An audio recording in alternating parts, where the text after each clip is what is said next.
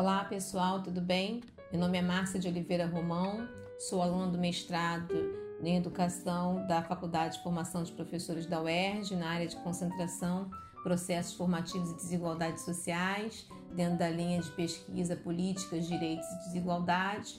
Tenho como orientadora nesse processo a professora Rosa Malena Carvalho. Atuo profissionalmente em duas redes públicas do município de São Gonçalo, como docente de língua portuguesa, na Escola Municipal Prefeito Nicanor Ferreira Nunes, no Jardim Catarina, trabalhando com a EJA. E minha matrícula mais antiga é da Fundação Municipal de Educação de Niterói, na qual sou professora do primeiro segmento, ensino fundamental. No entanto, desde 2014 atuo no órgão central na diretoria de gestão escolar com a lotação de professores. Esse podcast é fruto das leituras e interações realizadas na disciplina Seminários de Fundamentação 1 do mestrado, ministrada pelas professoras Alexandra Garcia e Denise Sepúlveda, e tem por objetivo apresentar, ainda que em estágio embrionário, um pouco da minha pesquisa sobre o título Feminilidades e Masculinidades na Sala de Aula da Rede Municipal de Niterói.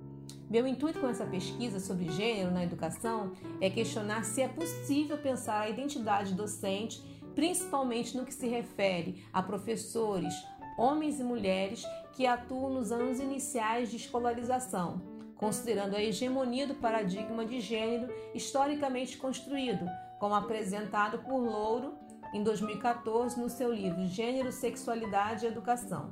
Essa pesquisa surgiu da minha observação dentro da função que desempenho na diretoria de gestão escolar da FME, lotando professores.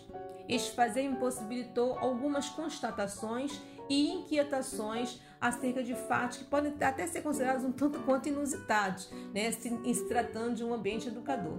Minha primeira constatação foi que nos dois últimos concursos públicos realizados pela FME, mais especificamente em 2010 e 2016, que registrou-se um aumento significativo do número de professores homens nos anos iniciais de educação básica, né? Um fato que por si só já caracteriza uma mudança num universo marcadamente feminino como o magistério dos anos iniciais.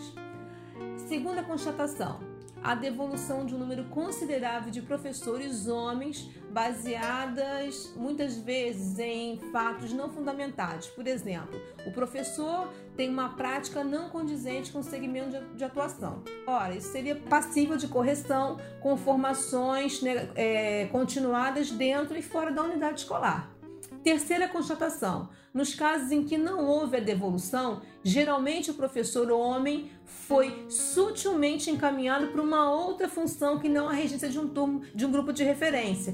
É, grupo de referência é a nomenclatura utilizada pela rede de Niterói para designar turma. Por exemplo, é, o professor vai para uma coordenação de turno ou atua na articulação pedagógica, que é o professor que fica com a turma quando o docente tempo integral sai para planejar. Diante de tais fatos, ergueram-se minhas dúvidas.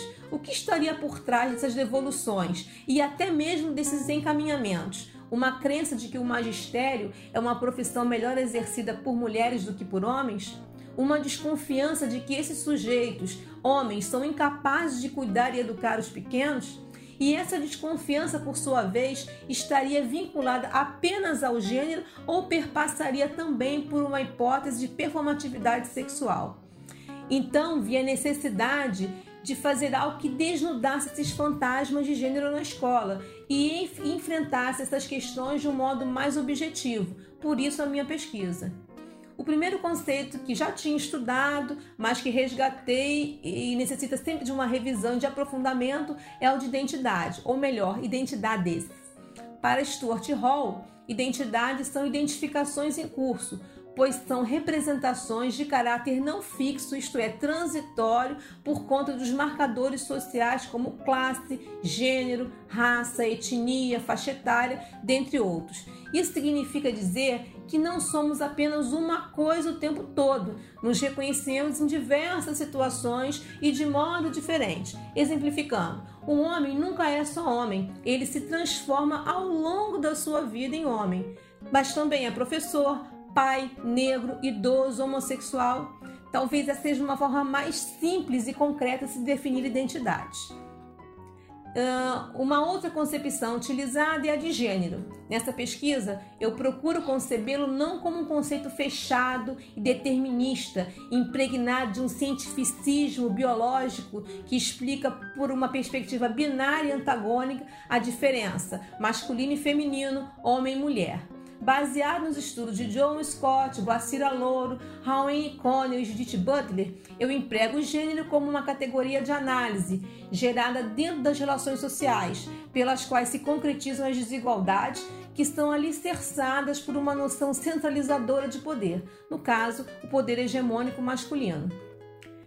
Dentro da perspectiva de gênero, há ainda um conceito que considero fundamental para minha pesquisa, o de masculinidade para Robert Connell, agora vivendo uma nova identidade, Howard Connell, há uma masculinidade hegemônica, construída em permanente afastamento e superação do feminino, ao produzir, através do discurso, comportamentos do tipo: menino não chora, só menina, menino não brinca de boneca, menino não dança balé, isso é coisa de menina. De acordo com a socióloga, existem outras formas de se construir e viver a masculinidade, as chamadas masculinidades periféricas. Por exemplo, a experiência de ser negro, gay e professor de educação infantil é uma delas.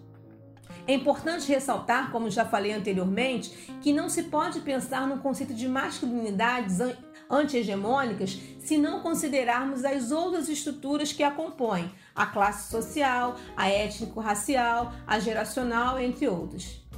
Também não posso deixar de mencionar Nesse contexto, a importância da linguagem no processo de construção e desconstrução das representações sociais, uma vez que esta se configura como uma mediadora das relações, ao nomear seres, compor enunciados comunicativos. De acordo com Michel Foucault, o discurso é responsável por manter a ordem social, estabelecendo padrões e limites aceitáveis ou não para o grupo.